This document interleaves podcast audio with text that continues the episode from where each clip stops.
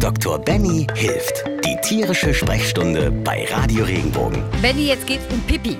Katrin aus Lörrach meldet folgendes. Wie bekommt man die Urinspritze aus dem Stall heraus? Ich habe zwei unkastrierte Weibchen, die gerne ihren neuen Holzstall markieren, was mich natürlich ärgert, da ich es mit herkömmlichen Reinigern nicht herausbekomme. Um welches Tier geht's, glaubst du? Ich glaube, dass es Häschen sind. Häschen auch, ne? Oder? Ich, also ich würde jetzt Meerschweinchen vielleicht, aber das Meerschweinchen ist eher, können das, ja. Ne? Also das sind aber schon auch Häsen in die Kasten. Hamster? Nee, das ist ja nur einer. Ich glaube, also vor allem im Holzstall, ne? Auch so in die Richtung. Ich glaube ne? sowas, ja. Irgendwas Heimtiermäßiges. Also vielleicht wirklich, ähm, sagen wir mal, Kaninchen oder Meerschweinchen. Meerschweinchen markieren aber eher nicht. Also zumindest, ich kenne das nicht. Habe ich noch nie gesehen und gehört. Ähm, das sind schon eher die, also die Weibchen, auch die Häsen, genauso wie die, wie die Rammler, die markieren schon mal. Und dann, die haben ja auch, also man muss ja sagen, prinzipiell der Urin von Kaninchen ist ja schon sehr besonders. Ne? Also wenn man sich den mal angeschaut hat im Vergleich zu unserem Urin, unser Urin ist halt flüssig, klar in der Regel, leicht gelblich gefärbt und wir scheiden den aus.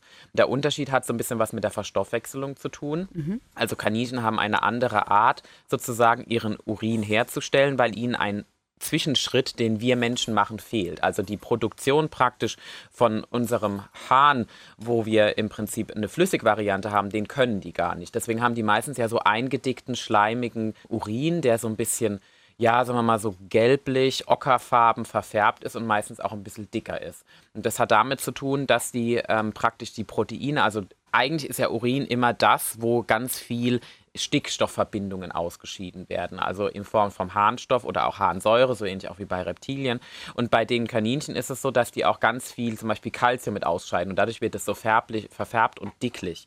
Und das ist zum Beispiel was, wenn das dann halt an die Wand kommt, weil es auch einen anderen pH-Wert hat, dann wird es so ein bisschen das wie Beizen und ätzt es sich so rein. Wirklich eine richtige Lösung dafür. Ich glaube, da sucht sogar die Industrie heute noch. Also ich weiß, dass es einige industrielle Produkte gibt, die mittlerweile bewusst auf den Harnstein eingehen, auch Ablagerung im Käfig und im, im Stall, womit man das lösen kann. Da gibt es einige kommerziell erwerbliche Produkte. Es gibt so die Diskussion darüber, dass man zum Beispiel Natron benutzen kann, also dass man das praktisch drauf tut, so ein bisschen verdickt, also was man eigentlich zum Backen benutzt, auch Backpulver ist genau das gleiche, das drauf tut und einwirken lässt, weil sozusagen durch diesen Effekt, dass das Natron sich auflöst und zerfällt, damit sozusagen das aus dem Untergrund löst. Es ist aber so, dass gerade wenn man Holz hat, Holz ist natürlich auch was aus einer hygienischen Sicht betrachtet, was man kann es reinigen, aber was nur bestimmte Jahre hält, weil es einfach eine natürliche Oberfläche hat und Dinge einzieht. Da sollte man sich überlegen, ob man vielleicht als Schutzauskleidung irgendwas reinlegt. Also vielleicht, dass man das lackiert zum Beispiel, natürlich gut auslüften lässt. Da gibt es diverse Varianten, um sozusagen dann diese Sachen einfach abwischen zu können. Das ist eine Möglichkeit. Ansonsten muss, Bootslack könnte man ja eigentlich Genau, Bootslack, nehmen. genau, Wir haben ja, so ein sowas. Holzpferd bei uns im- Ja. im Garten und äh, durch die Witterung und so Richtig. mit Splittern. Bootslack, vielleicht sowas. Genau, sowas, also so Lack wäre natürlich möglich. Also es gibt auch wirklich kommerziell erwerblichen Lack, der auch dafür geeignet ist, der dann im Prinzip, da da steht auch drauf, dass das für Tiere und, und Kinder auch geeignet ist, weil der. Mhm. Deshalb komme ich drauf. Das genau, weil das. unserem auch drauf. Richtig, und das ist nämlich wichtig, weil es ansonsten, wenn der ausdampft und die, die, die, Häsen, die, ha die Häsen oder ähm, auch die Meerschweinchen sind da drin, dann kriegen die natürlich diese ganzen Dämpfe ab und das kann natürlich zu Das ist nicht Lungenproblemen- Nee, das ist, also da, äh, spätestens, wenn man dann merkt, dass die Meerschweinchen und die kann nicht mehr ganz ansprechbar sind, sollte man das wieder Sind die im austauschen. Rausch. Also, na, die Dämpfe, die da rausgehen, da muss man wirklich drauf achten und auch wirklich die, die Beibar, also die, da ist ja immer eine Anleitung Mhm. auch gegeben. Das ist halt eine Möglichkeit. Oder man muss halt den Holzstall einfach regelmäßig austauschen. Das ist natürlich auch was, was man machen kann. Ein Rat ist zum Beispiel Natronlage, was man machen kann. Man kann mit Essig kann man ganz gut reinigen. Auch das muss man auslüften. Aber ähm, da muss ich leider enttäuschen, wenn der Holzstall unbehandelt ist, dann wird der Holzstall leider auf Dauer auf den Müll wandern. Ich kenne das so ein bisschen von, vom Hamster meines Sohnes. Das Hamsterrad ist auch aus Holz und das ist ordentlich vollgepullert. Man muss ja dann drauf aufpassen, dass das nicht zu sehr riecht. Ne? Also wenn du jetzt irgendwie mit einem Spülmittel oder sowas dran gehst oder mit einem feuchten Tuch oder irgendwie sowas, das ist natürlich jetzt auch nicht so optimal. Ne? Das dürfen die, glaube ich, gar nicht riechen, oder? Mit, mit so Duftstoffen was drin? Ja, man muss so ein bisschen aufpassen. Es gibt halt so die Diskussion, dass bestimmte Duftstoffe bei unseren Haustieren Sachen hervorbringen können, die wir nicht wünschen, also sowas wie Allergien, genauso auch bei Menschen. Es gibt ja sogar die Diskussion, dass es epileptische Anfälle auslösen kann bei manchen Tieren, je nachdem, was für Produkte das sind. Ähm, auch im Prinzip eine gewisse Art von, von Verhaltensabweichung, weil das Tier sich einfach unwohl fühlt mit diesem Duft. Ähm, da gibt es viele unterschiedliche Beschreibungen, sowohl bei Hund, Katze als auch bei Kleintieren. Kleintiere muss man da sagen, ist es noch deutlich empfindlicher, weil die halt ein wahnsinnig intensives Riechorgan haben.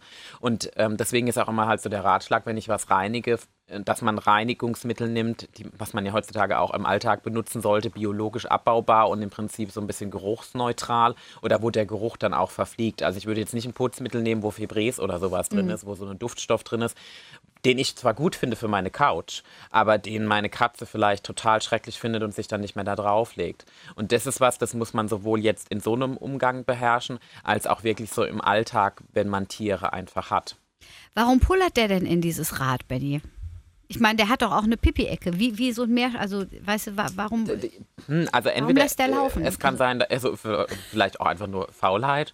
Na, es ist, also ja. ich glaube eher, dass also normalerweise sind, sind ähm, die kleineren Heimtiere, also unsere Nager und unsere Kaninchen, ja sehr reinliche Tiere. Also wenn man sich das mal so ein bisschen beobachtet, dann haben die schon ihre aufgeteilten Ecken wie ihre Toiletten. Meistens machen die auch wirklich, es gibt auch Häsinnen oder Hasen, die praktisch ihre Kotecke in der einen haben und ihre Pipi-Ecke in der anderen, wo man auch meist, wenn man den, den, den Stall sauber macht, dass man nicht immer alles rausmachen muss. Dafür gibt es ja auch extra so Einlagen.